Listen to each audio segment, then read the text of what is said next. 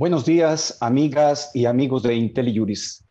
Gracias por estar otra vez con nosotros en una charla más a mi cargo de ciclo de temas fiscales. En esta ocasión vamos a irnos al ABC de los impuestos, una pregunta que nos hacemos con regularidad.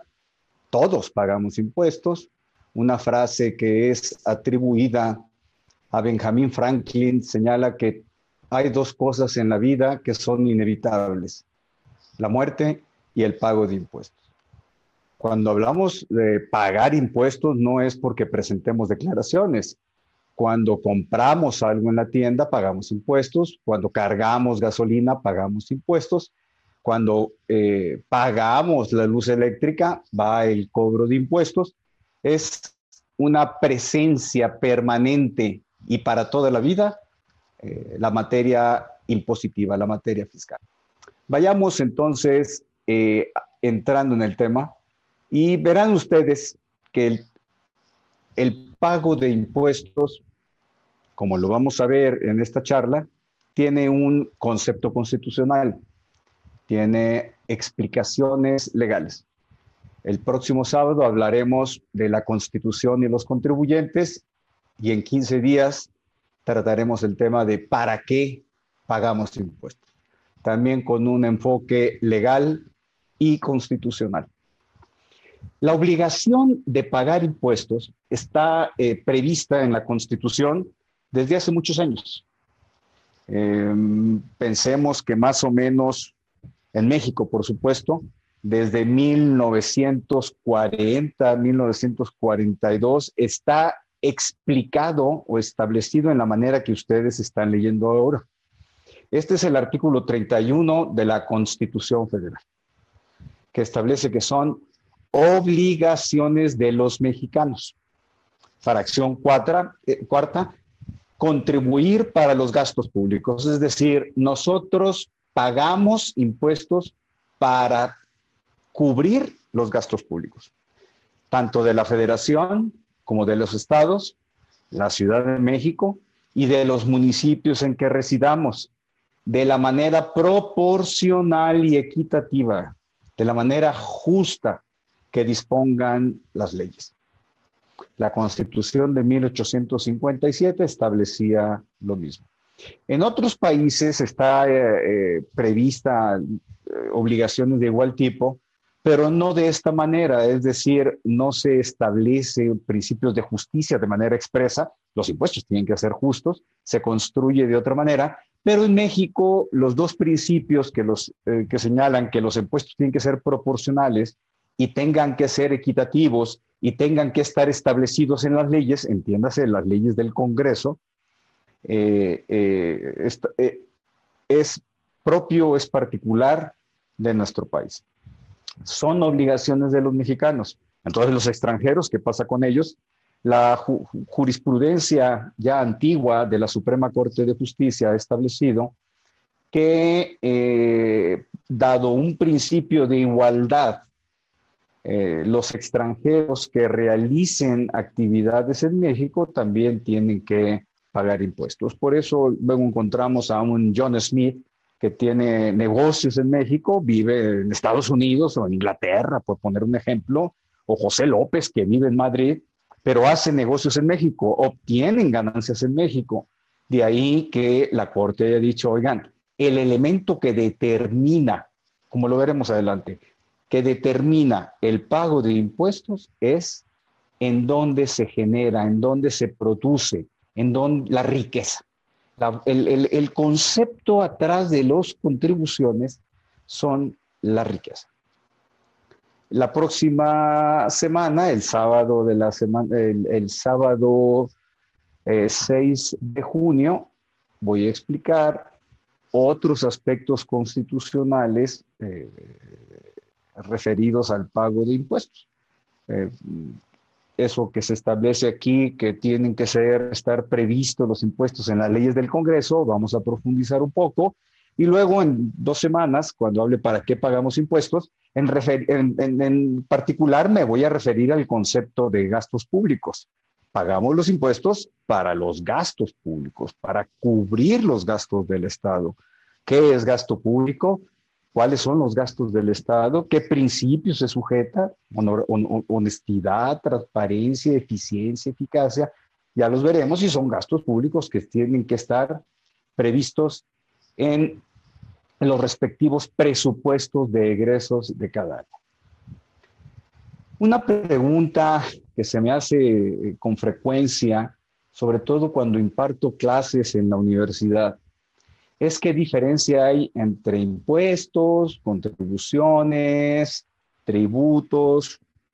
Mm, podemos entender que en un concepto así general, para no entrar en deslindes o precisiones legalistas que luego generan más confusión, podemos establecer que contribuciones y tributos mm, son algo semejante.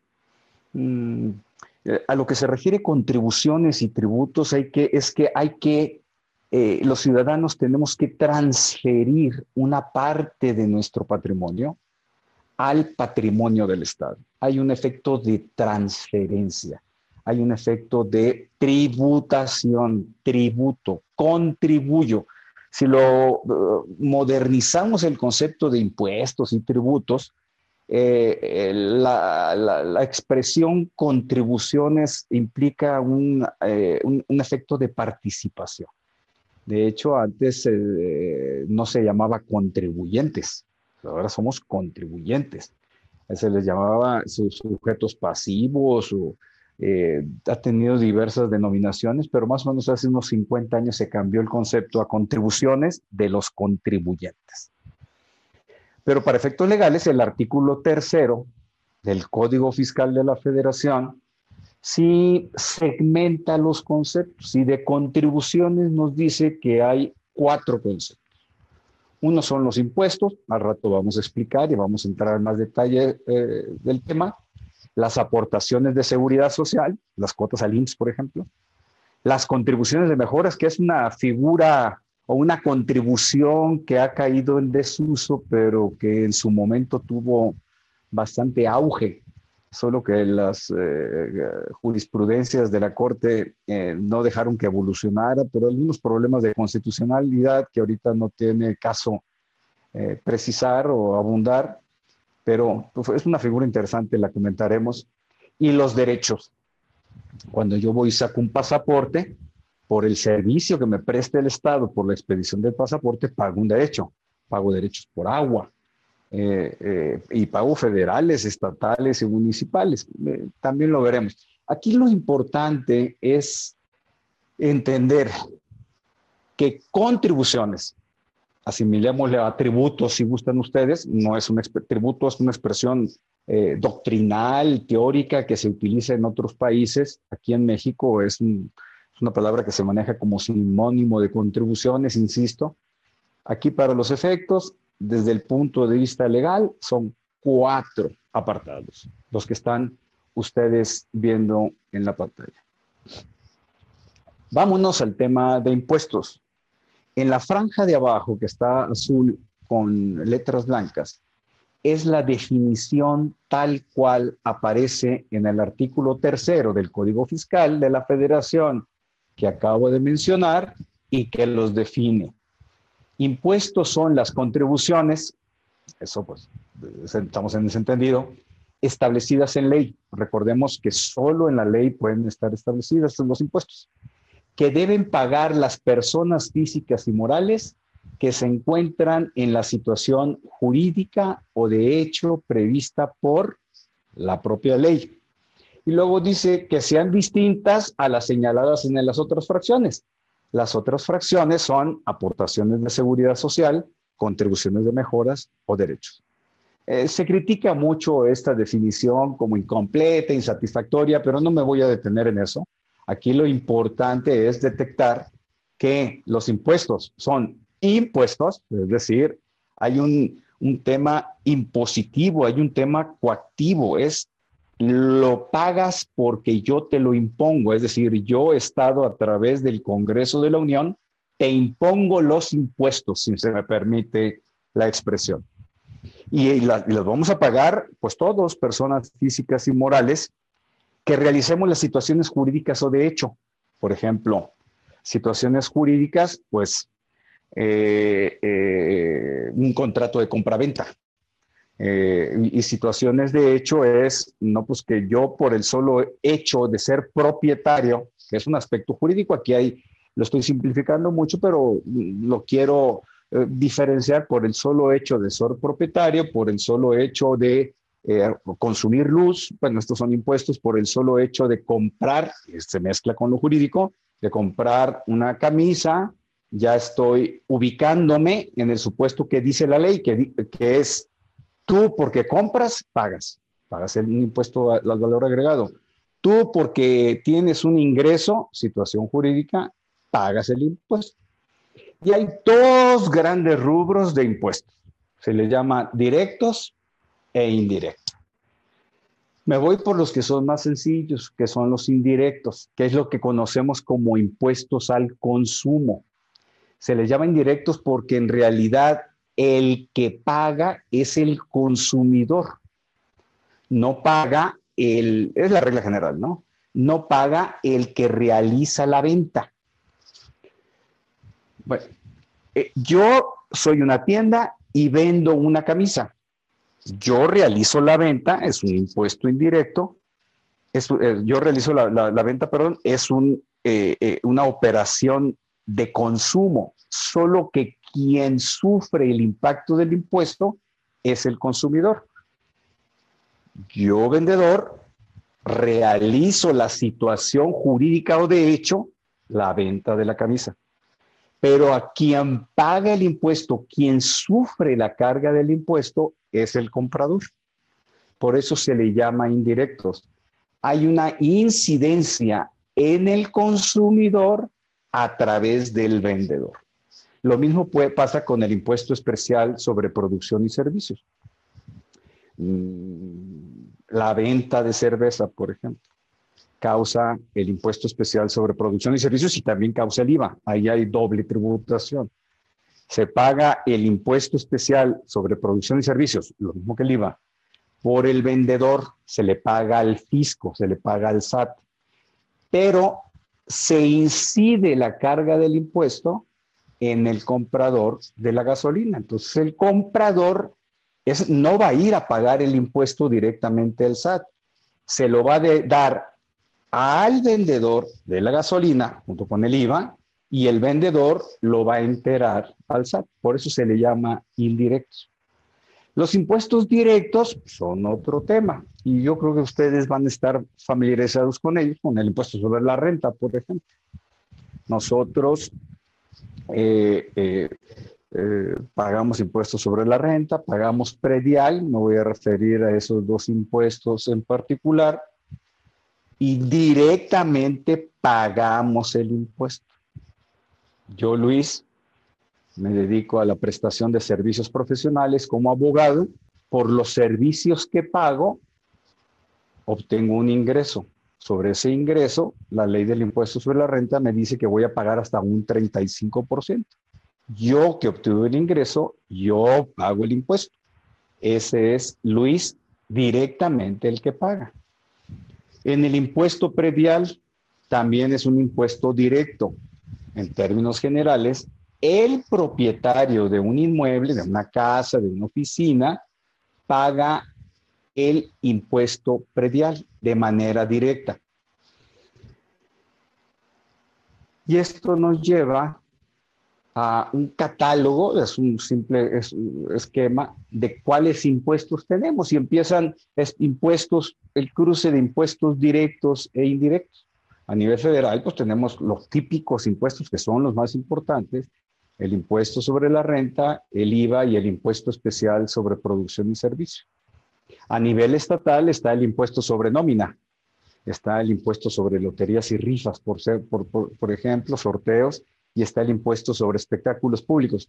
Todo esto tiene reglas muy particulares, aquí únicamente los estoy presentando de manera esquemática, y a nivel municipal está el impuesto predial y el impuesto sobre adquisición de inmuebles y hay impuestos sobre el uso de las vías públicas. Eh, todo este entramado, que es mucho más amplio, porque aquí estamos hablando de impuestos, todavía falta hablar de los derechos. todo este entramado de impuestos, hay directos e indirectos, y por la realización de una misma actividad se pueden generar varios impuestos. Otra vez, Luis, por la prestación de servicios profesionales como abogado, su cliente le paga un honorario. Sobre el monto del honorario, con ciertas reglas que establecen impuestos sobre la renta, deducciones, Luis paga hasta el 35% del impuesto sobre la renta, hasta el 35%, porque en caso de personas físicas es un impuesto progresivo, es un impuesto porcentual creciente. Entre más utilidad tengo, voy a pagar hasta el 35%. Entre menos utilidad tenga, voy a pagar un porcentaje menor, 8, 12, 15%, conforme a unas tarifas que están previstas en la ley del impuesto sobre la renta. Pero me regreso a Luis. Luis, en este caso, también va a causar como profesionista el IVA pero como es impuesto indirecto, yo lo voy a pagar. Yo se lo voy a pagar, Luis profesionista, al SAT. Pero ese IVA se lo voy a trasladar a mi cliente. Entonces mi cliente, si me va a pagar 100 pesos de honorarios, le voy a trasladar 16% de IVA. Entonces el cliente me va a pagar 116 pesos. 100 pesos sobre los que voy a pagar el impuesto sobre la renta de manera directa y 16 pesos de IVA que Luis yo voy a pagar de manera indirecta porque esos me los entregó mi cliente. En este caso de prestación de servicios profesionales, no hay impuesto especial sobre producción y servicios. Eso sería, por ejemplo, si Luis hubiese vendido gasolina, por decirles algo así muy simple, ¿no? Ahora, cuando estamos hablando de otro tipo de actividades, vamos a encontrar el empalme o el traslape de contribuciones federales y estatales. Vamos al caso. Un trabajador, un eh, abogado o pasante que trabaja conmigo, una contadora, un contador que trabaja conmigo, yo le voy a pagar su sueldo. Aquí el trabajador es el que tiene que eh, es el que sufre la carga del impuesto sobre la renta, es decir, sobre los 100 pesos que yo le pago de sueldo, él está obligado a pagar hasta 35% de impuestos sobre la renta. Nada más que la ley dice, oye, sí lo va a pagar el trabajador de su bolsa, pero el patrón va a enterarlo al SAT, se lo va a retener pero eso no quita el carácter de impuesto directo, porque el pago directamente es a cargo del patrimonio del eh, trabajador. Nada más que Luis está obligado a retener. Entonces es, Luis es retenedor. Por eso vemos que en muchas ocasiones lo que hace el patrón es retener y, y es un, de hecho, sancionado fuertemente por las leyes penales fiscales que Luis Abogado no entere al SAT el impuesto que corresponde a los trabajadores. Nada más que al mismo tiempo que se cause el impuesto sobre la renta, se va a causar el impuesto sobre nómina. Y cada estado lo tiene en diferentes porcentajes. No son muy altos, pero siempre es un impuesto eh, relevante. La nómina, el impuesto sobre la nómina, este impuesto lo paga el patrón directamente, es un, es un impuesto directo a cargo del patrón por el solo hecho de pagar la nómina. Entonces, a nivel federal, tenemos un impuesto sobre la renta a cargo del trabajador que va a enterar el patrón, Luis. Y a nivel estatal, eh, pues, prácticamente está en todas las entidades federativas, Luis por sí mismo va a pagar el impuesto sobre nómina que corresponda, se llama de otra, en los estados se llama de otra manera, aquí estoy simplificando la, expresión, va a pagar el impuesto que corresponde a eh, la erogación de la nómina. Se, pues, podríamos decir que es un impuesto indirecto, porque es un, cargo por la erogación. Así es como está conceptuado. Un comentario aquí rápido ya en la parte de los municipales. La Constitución establece como garantía de los municipios que todos los impuestos que se cobren sobre la propiedad inmobiliaria, entiéndase casas, oficinas, inmuebles, va a estar garantizada como recaudación en favor de los municipios. Esta fue una, una reforma efectuada a fines de los años 70, principios de los 80, eh, si mal no recuerdo, con el presidente López Portillo, para garantizar la hacienda municipal, que de todas formas, eh, conforme los estudios que se hacen, sí está muy demeritada. Recuerden ustedes que en el primer capítulo traíamos los impuestos. Luego, fracción 2, las aportaciones. Es la fracción 2 del artículo tercero del Código Fiscal de la Federación. Contribuciones era impuestos y luego seguía aportaciones de seguridad social. ¿Qué dice la fracción 2? Son las contribuciones establecidas en ley. Estas, aquí lo estoy refiriendo solo al, al y al Infonavit. Estas contribuciones están establecidas en ley a fuerza. A cargo de personas que son sustituidas por el Estado, en este, en este caso por el, son sustituidas por el gobierno federal, en el cumplimiento de obligaciones fijadas por la ley en materia de seguridad social o a las personas que se beneficien en forma especial por servicios de seguridad social proporcionados por el mismo Estado. A ver, es una definición tipo trabalenguas, pero vamos desglosando. Primero, son contribuciones. Eso ya está definido y espero haberlo aclarado. Segundo, están en la ley, tienen que estar en la ley. Y aquí se divide a cargo de personas. La primera parte se refiere a los patrones.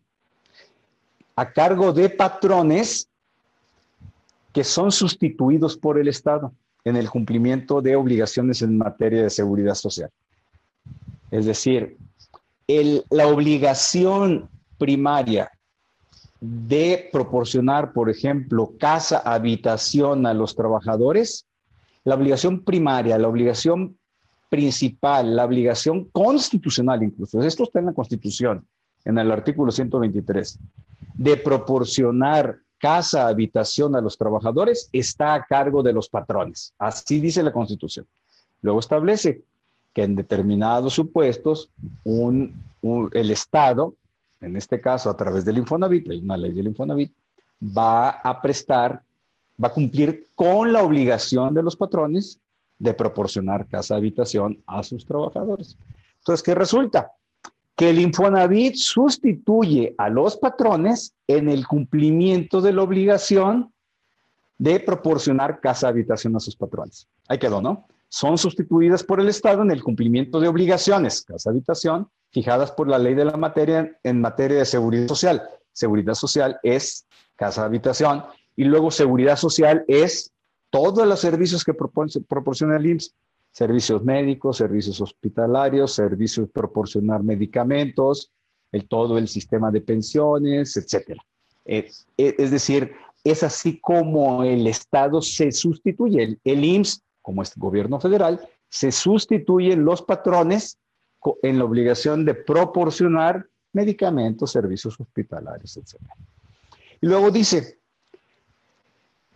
que son también contribuciones establecidas en ley a cargo, y vámonos hacia el final, de las personas que se benefician, es decir, de las de los trabajadores en ciertos supuestos, no siempre, ¿eh? en ciertos supuestos que estén establecidos en la ley establecidas en ley a cargo de los trabajadores, entiendo, entiéndase, y vamos al final, que se beneficien en forma especial por los servicios de seguridad social prestados por el Estado.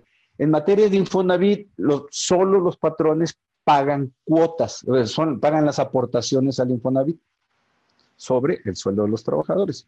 En el IMSS, los patrones pagan cuota, primera parte de esta fracción, pero en determinados supuestos también los trabajadores, con toda la mecánica que se establece en la ley del IMSS, también los trabajadores pagan cuotas. Por eso se les llama cuotas obrero patronales las que se cubren al IMSS.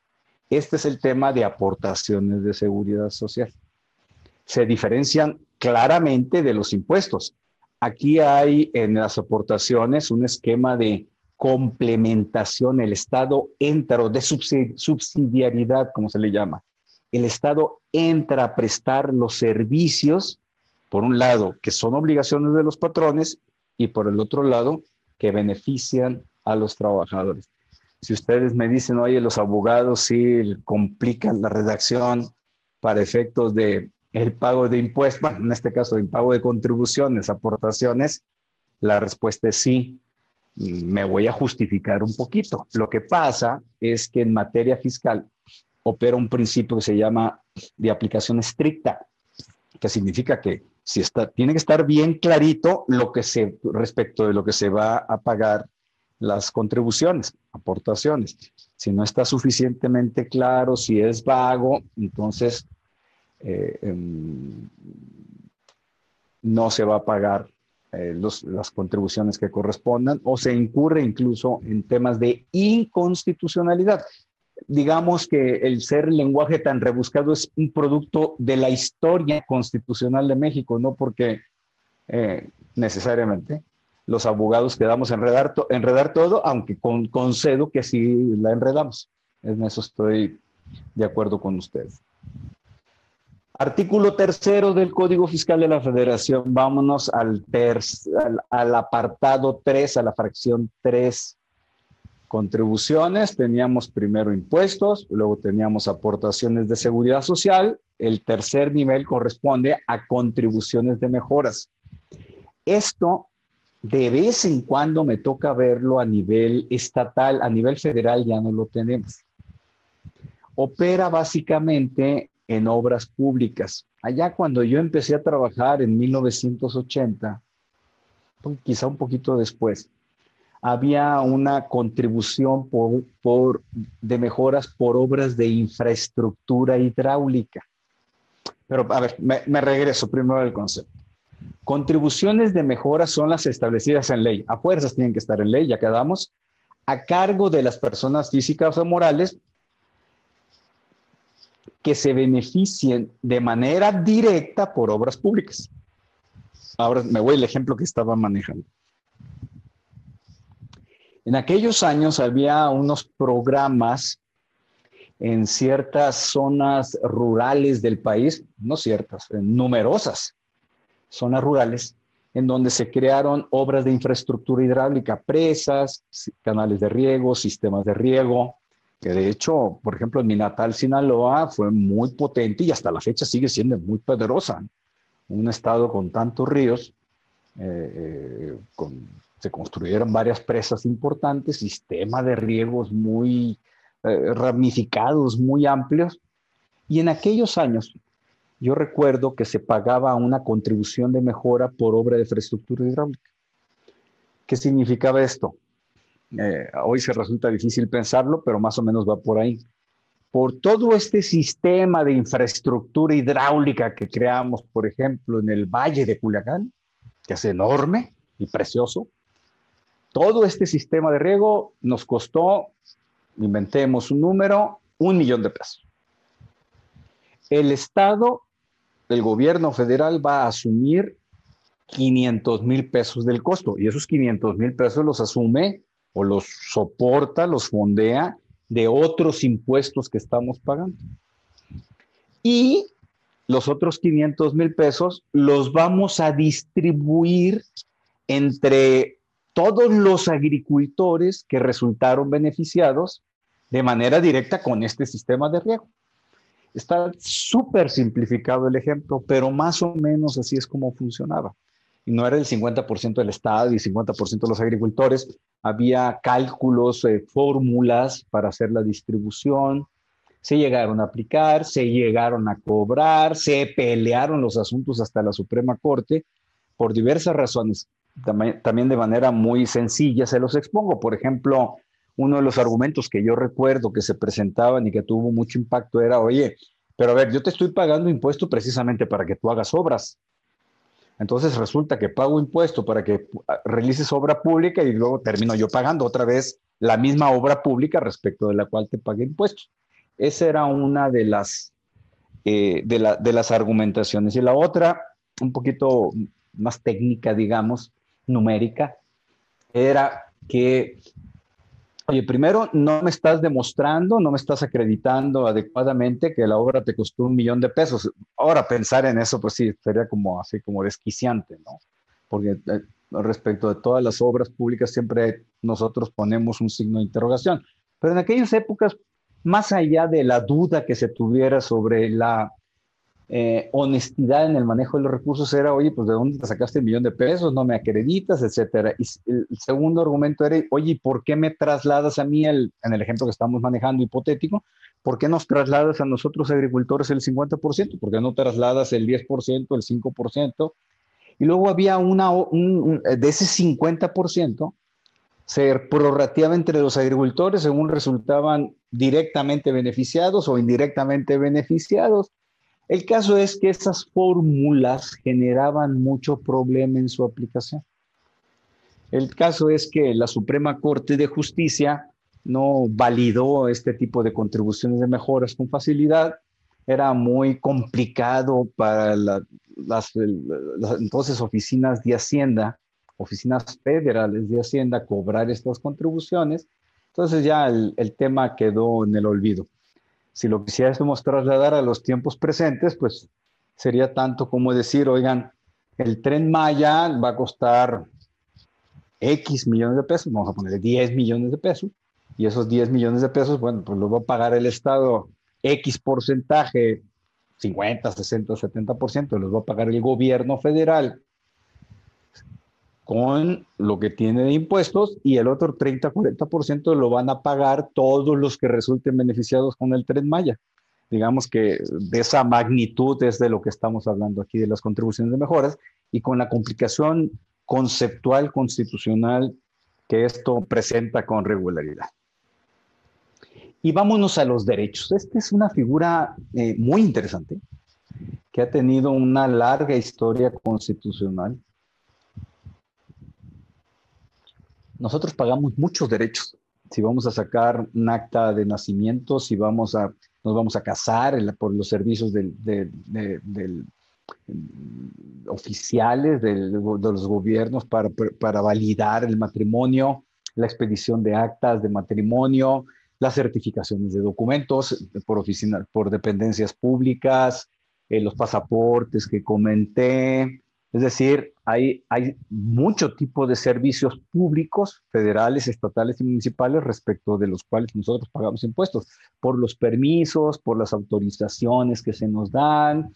Eh, es una fuente de recaudación importante.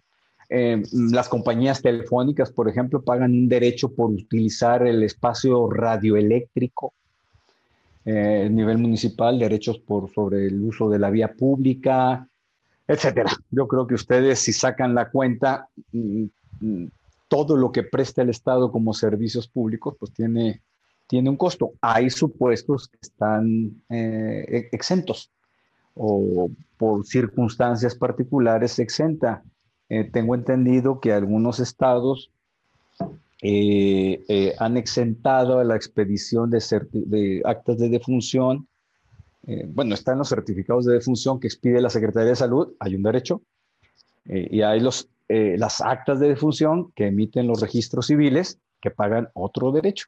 Entiendo que por el COVID-19 se ha exentado temporalmente el pago de sus derechos, pero bueno, lo que me quiero referir es que hay un pago de derechos y luego también hay un pago de derechos por eh, la utilización o el aprovechamiento de bienes del, dominio público de la federación.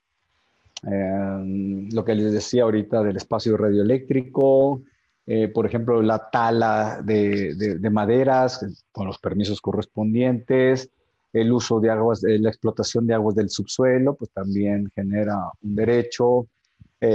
aquí la aproximación es doble, es lo que me quiero referir uso o aprovechamiento de bienes del dominio público de la nación y servicios públicos. Los dos son prestados por el Estado. Por eso la definición que hace la fracción 4, es el cuarto apartado, del artículo tercero del Código Fiscal de la Federación establece que son derechos las contribuciones establecidas en ley, eso de contribuciones establecidas en ley es inevitable, por el uso o aprovechamiento de los bienes del dominio público de la nación, lo que le decía uso de espacio radioeléctrico, así como por servir servicios que preste el Estado en sus funciones de derecho público. Esto de funciones de derecho público toma relevancia porque se trata no de servicios privados.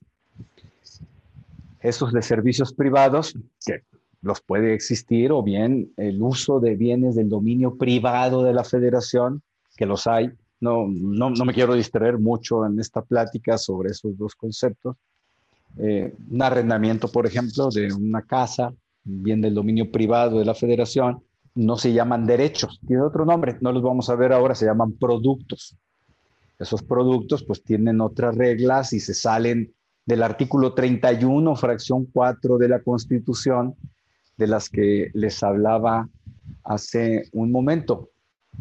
Eh, aquí eh, hay una historia muy, muy larga constitucional. Voy a tratar de sintetizarla eh, y, lo voy a referir a servicios públicos, que es en donde puede haber una mm, simplificación del tema en diversos momentos de la historia, eh, jurídica, nacional, registral sobre todo, en los registros públicos esto se presentaba con frecuencia y se sigue dando todavía.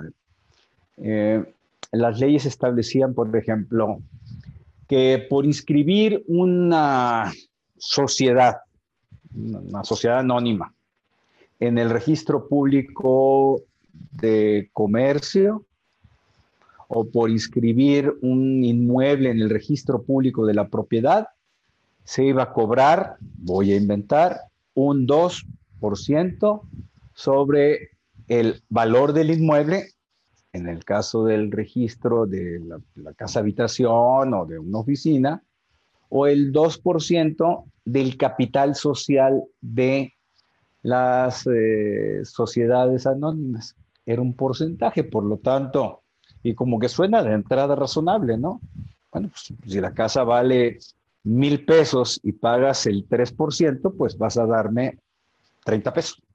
Si la casa vale un millón, pues me vas a dar 3 mil pesos. Por concepto, no vas a pagar 3 mil pesos por concepto de derecho. Entre más valga la casa, más me paga. Nada más que aquí el principio de proporcionalidad no es en función de tienes que pagar más en función de lo que valga sino tienes que pagar lo mismo por el mismo servicio que se te está prestando. Ahí les va. El servicio que presta el Estado, la Federación o las entidades federativas, por inscribir la sociedad anónima o por registrar un inmueble es exactamente el mismo implica el mismo servicio en tiempo, eh, hablemos un poquito así con el entendimiento, ¿no? De que es un mismo servicio, nos va a tomar 30 minutos inscribir la sociedad, 30 minutos inscribir eh, eh, un inmueble. 30 minutos y para el Estado implica exactamente el mismo servicio con independencia de los valores que se están registrando, del inmueble o de la sociedad. Por eso, eh, si ustedes entran a la jurisprudencia de hace 20, 30, 50 años, 40 años, para no irme más lejos, 40 años, se declararon inconstitucional ese tipo de derechos. Hoy la conclusión es que a un mismo derecho, a un mismo servicio le tienes que cobrar el mismo derecho con independencia de los valores registrales. Si tú inscribes un inmueble que cuesta mil pesos y otro inmueble que cuesta un millón de pesos, tú tienes que cobrar exactamente la misma cantidad en pesos. Te voy a cobrar 100 pesos por la inscripción. No te voy a cobrar un 2% del valor de la inscripción. Todavía encontramos en algunos estados eh, el establecimiento de derechos en cantidades porcentuales. En otros tiempos se, se quiso, dijo, bueno, pues no vamos a establecerlo en porcentajes, Vamos a establecerlos en escalones. Si el inmueble que vas a registrar vale de 1 a mil pesos, pues vas a pagar 100 pesos. Si, va, si vale de mil pesos a 100 mil pesos, pues vas a pagar 200 pesos. Ya también la corte dijo, no, no se vale cobrarles a unos 100 y a otros 200, a todos parejos. O les cobras 100 o les cobras 200. Luego viene otra consideración también. Oye, es que el cobro que me está haciendo el Estado es desproporcionado, está muy alto respecto de, lo que me está proporcionando como servicio. Ahí está un poquito más complicado, pero sí se ha presentado y ha habido casos en, en que se gana.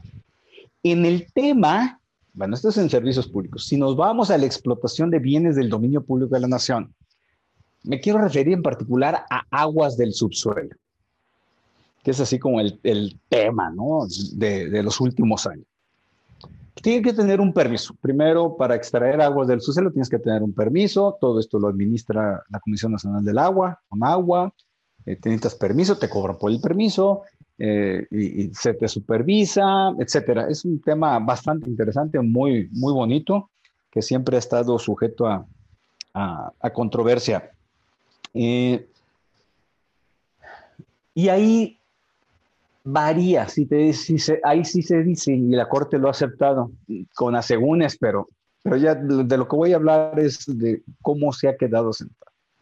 La Corte ha dicho, oigan, es diferente extraer eh, se mide por metros cúbicos, ¿no? Es diferente extraer 100 metros cúbicos de agua en la Ciudad de México que 100, 100 metros cúbicos de agua en Sinaloa, que por la cantidad de ríos que tiene Sinaloa, hay mucha agua. Eh, o bien es diferente extraer 100 metros cúbicos de agua en Sonora, en donde la, falta de agua es, grande, es, es tema, ¿no? Por eso la Corte sí ha permitido decir, oigan, hay una finalidad extrafiscal. Que sea extrafiscal quiere decir que para inhibir el consumo de agua en la Ciudad de México, inhibir el consumo de agua en Sonora, los 100 metros cúbicos de agua va a ser más caros que en Sinaloa. Es súper simplificado lo que estoy diciendo, pero esa es la lógica.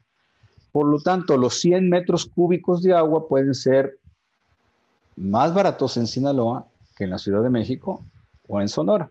Y así se va construyendo una diferenciación en, en la explotación de bienes del dominio público de la federación. O bien también se dice, si en Sinaloa se consume más de 100 metros cúbicos de agua, los siguientes del, del 101 al 200 va a ser más caro que los 100 primeros. Por lo tanto, lo que es, hay una finalidad extra fiscal para fomentar el uso correcto, la no sobreexplotación de mantos freáticos. Y ahí sí, como ven ustedes, hay una aproximación distinta. En temas de impuestos y de derechos es donde la, Suprema Corte de Justicia ha tenido un trabajo muy destacado. Eh, me regreso eh, eh, con ustedes para ver algunas de las preguntas que se están haciendo. Si la prestación de servicios de las CFE son derechos, no, no son derechos. Esta es una pregunta que me hace Jorge. no, no son derechos, es el cobro de una cuota por el, por el aprovechamiento de la energía eléctrica. La CFE sí paga derechos. Lo mismo hace Pemex por por los hidrocarburos. Pemex paga derechos eh, a, al gobierno federal, hay de diferentes derechos, incluso si lo ven ustedes, el 70% de los ingresos de Pemex se trasladan a, eh, eh, se, pagan por concepto de derechos y de impuestos especiales, se le pagan, tiene un régimen particular, se le pagan al gobierno federal a través del SAT.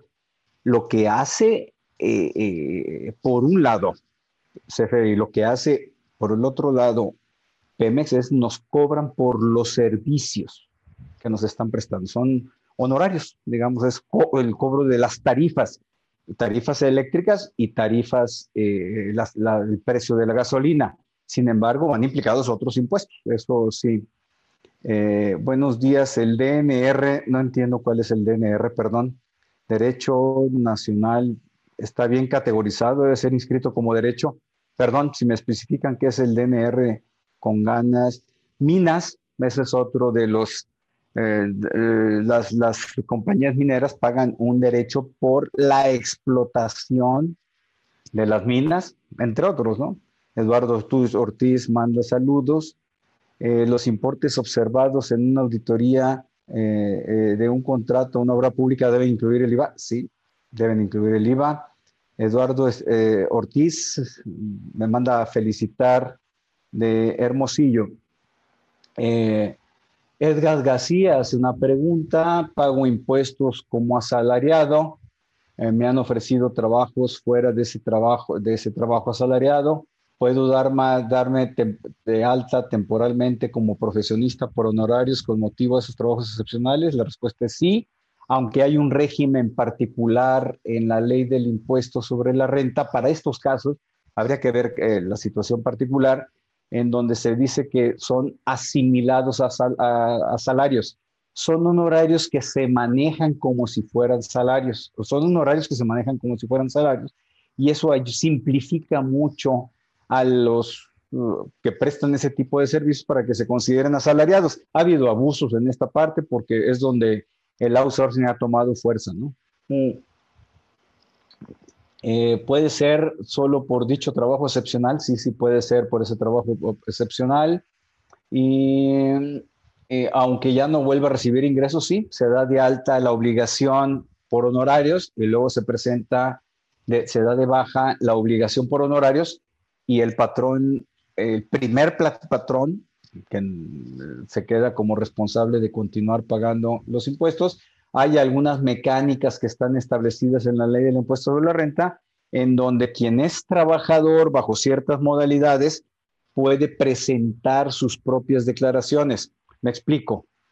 Los trabajadores, por regla general, no tienen que presentar declaraciones de impuestos.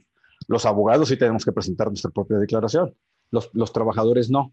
Esas declaraciones las presenta el patrón pero hay supuestos en que la ley del impuesto de la renta permite que los trabajadores presenten declaraciones. ¿Qué ventaja tienen ciertos supuestos que sean los trabajadores quienes presenten las declaraciones que pueden tomar deducciones de impuestos? Eso es muy importante. Eh, em, te puedes disfrutar legalmente de esos ingresos distintos a, a mi salario. Sergio Juárez, si el pago es de una contraprestación que realiza una persona a cambio de una cosa, es decir, se deriva eh, de un contrato, entonces los patrones pagan o aportan a favor de los trabajadores. Usted dijo que los patrones pagan aportaciones, las aportaciones al Infonavit, sí. No entiendo muy claro la pregunta. Al Infonavit son los patrones quienes pagan las aportaciones, no son no son los trabajadores. Eh, en, el, en el Infonavit, en el IMSS, los, los patrones pagan las cuotas patronales y en algunos supuestos, los trabajadores de salario mínimo, por ejemplo, no, los trabajadores pagan cuotas obreras también, también al IMSS.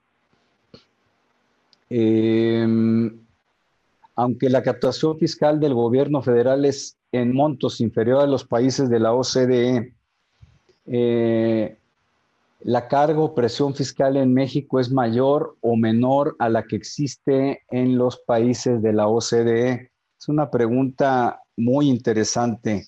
Eh, mira, Juan, el problema de las cargas fiscales en México es que muy pocos las soportamos. Y lo que es más paradójico es que la carga principal eh, de impuestos la soportan los trabajadores. La parte más importante de la recaudación fiscal federal está a cargo de los trabajadores. Esta se ha visto afectada, se ha visto perturbada porque eh, se han generado esquemas indeseables, el outsourcing que afecta a todos, empezando por los trabajadores, se dan de alta como eh, trabajadores como profesionistas independientes, entre otras a los trabajadores, cuando en realidad son, eh, son eh, trabajadores reales y por lo tanto tendría que haber un pago de impuestos, tendrían, tendrían que estar inscritos en el Infonavit y en el IMSS. no se hace y todo eso genera un problema. Eh, lo que pasa es que los trabajadores formales, a nosotros sí se nos carga mucho la mano. Y tenemos el otro campo de los trabajadores informales o del, no son trabajadores, las personas que trabajan en la economía informal, esos no están tributando, no están aportando al trabajo, más los esquemas de evasión fiscal, más empresas fantasmas, más outsourcing. Por eso nuestra recaudación fiscal eh, anda alrededor del 12-30% del PIB y si nos vamos a otros países anda alrededor del 22, 25, 30% del, de sus respectivos PIB. Entonces aquí en México lo que tenemos es una deficiencia muy grande en el sistema de fiscalización y recaudación de impuestos. No es que la carga fiscal esté baja ni que esté disparatada. En la suma sí lo resentimos mucho. Luego, sea, a, quienes participamos en la economía formal, se nos quitan deducciones, se nos han restringido, se nos aumentan los impuestos. Eh, eh, de ahí que el impuesto al valor agregado sea como esté tan satanizado. Eh, aumentar el impuesto si tiene, podemos decir que teóricamente es un impuesto necesario, noble, pero tiene un impacto desfavorable en los consumidores a través del esquema que, que expliqué yo de, tributación indirecta. México se encuentra, me preguntan, listo para una descentralización fiscal. Eh, en 2006 se hizo un ejercicio muy interesante para que los estados fuesen quienes establecieran el IVA, así como pasa en otros países que es impuesto local, no federal, y lo recaudaran los estados. Y luego, por ahí por 2012, 2013, hubo otro intento eh, ahora que surge el movimiento de los gobernadores que están insatisfechos con lo que les está transmitiendo la federación, pues eh, ellos lo que buscan es recuperar fuentes tributarias. Es un esquema muy complicado, otro día lo puedo platicar, eso de la doble tributación, es un tema interesante, de la doble tributación y lo que implicaría, por ejemplo, que el gobierno de Nuevo León eh, se saliera de la doble, de, la doble, perdón, de la coordinación fiscal todo lo que se mueve es, complejo, no solo si el Estado puede cobrar o no, sino tiene otros efectos. Por ejemplo, los contribuyentes de Nuevo León no quedarían, quedarían eh, afectados con el impuesto sobre la renta federal y quizá con un impuesto sobre la renta local, o bien quedarían afectados con el IVA federal y quizá con un IVA local.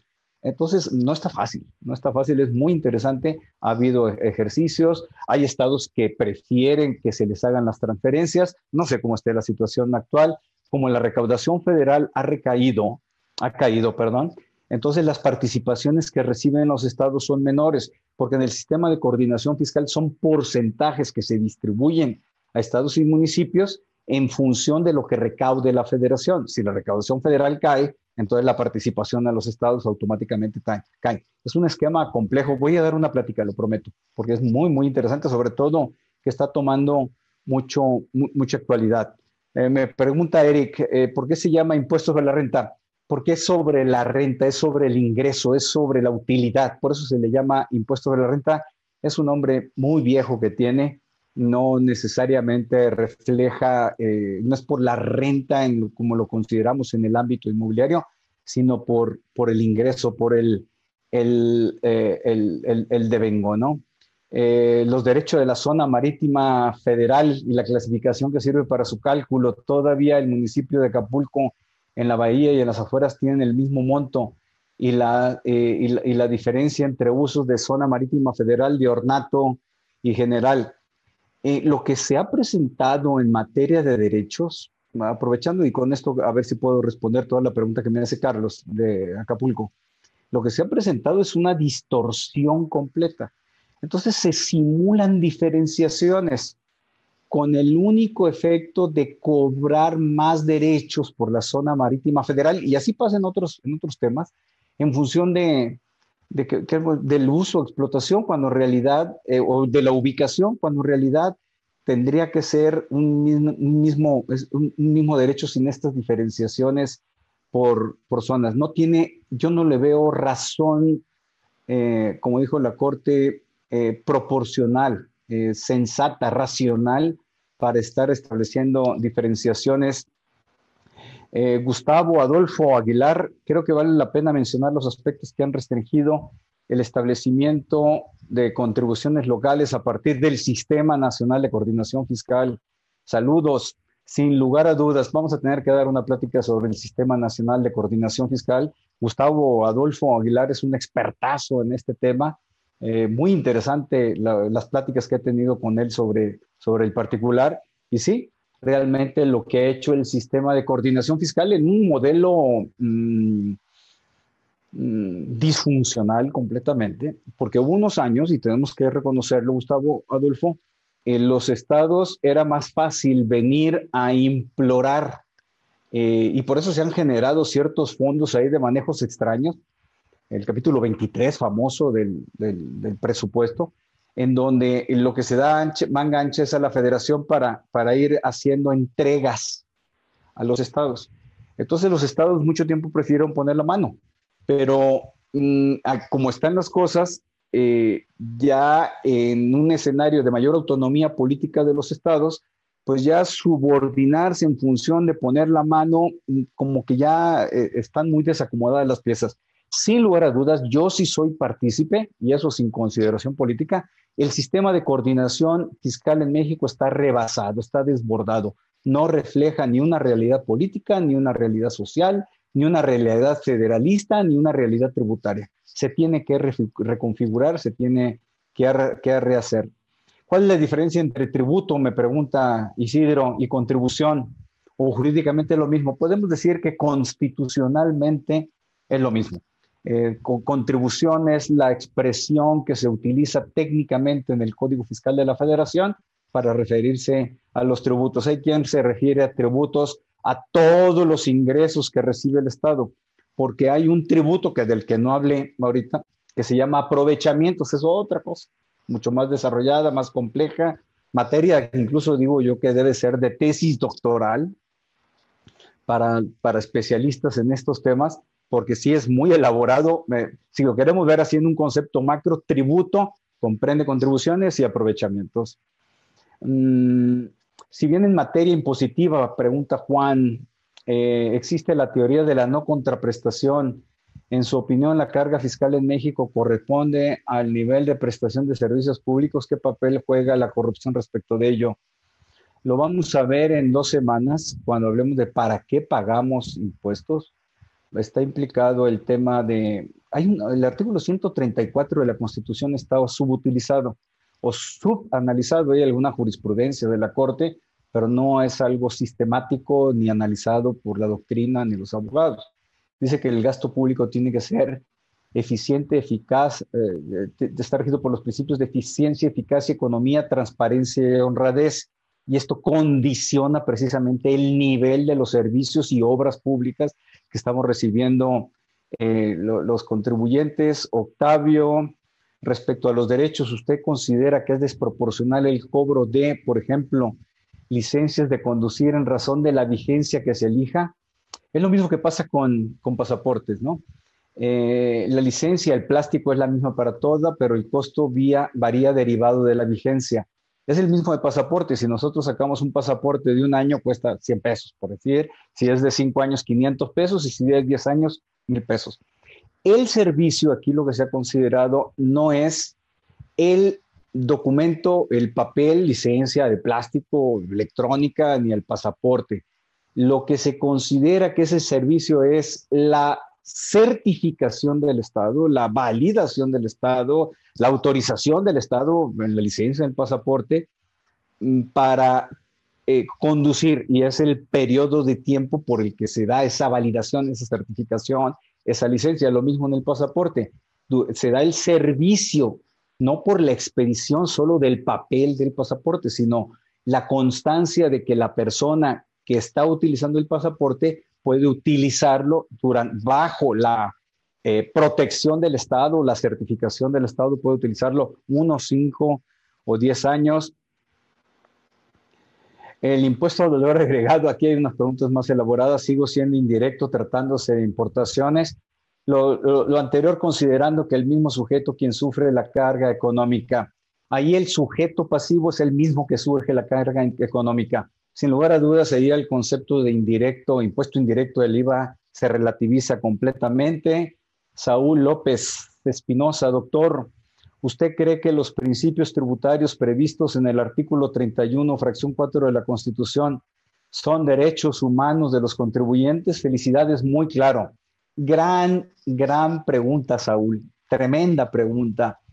Eh, a ver, voy a, dar dos aproximaciones y me voy a en eso eh, apoyarme en un libro que trata precisamente sobre si el artículo 34, 31, fracción 4, establece derechos humanos.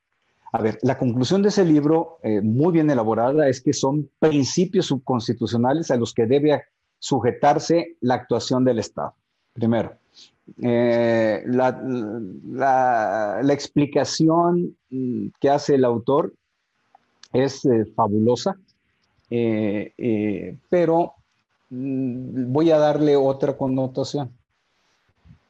El artículo 31, fracción 4, una jurisprudencia, no sé, 1940, 1950, no sé, pero lo que quiero señalar es que sí es de mm, mm, mediados del siglo pasado, 62, estableció que el artículo 31, fracción 4, no está en el capítulo de, no estaba en el capítulo de garantías individuales. Antes no era capítulo de derechos humanos, era de garantías individuales. Luego se le empezó a llamar jurisprudencialmente como derechos fundamentales. Eh, y la Corte dijo, si bien no está en el capítulo de, de, garantías individuales, lo que debe considerarse es que la Constitución no es un mapa geográfico. Por lo tanto, si el artículo 31, fracción 4, no está en el capítulo de garantías individuales, lo que establece bajo los principios de proporcionalidad, equidad y reserva legal, que tienen que estar en ley, se entiende que son garantías individuales. ¿Por qué? Porque la garantía individual refrena la actividad del Estado. Eso es. Así es como lo resolvió la Corte.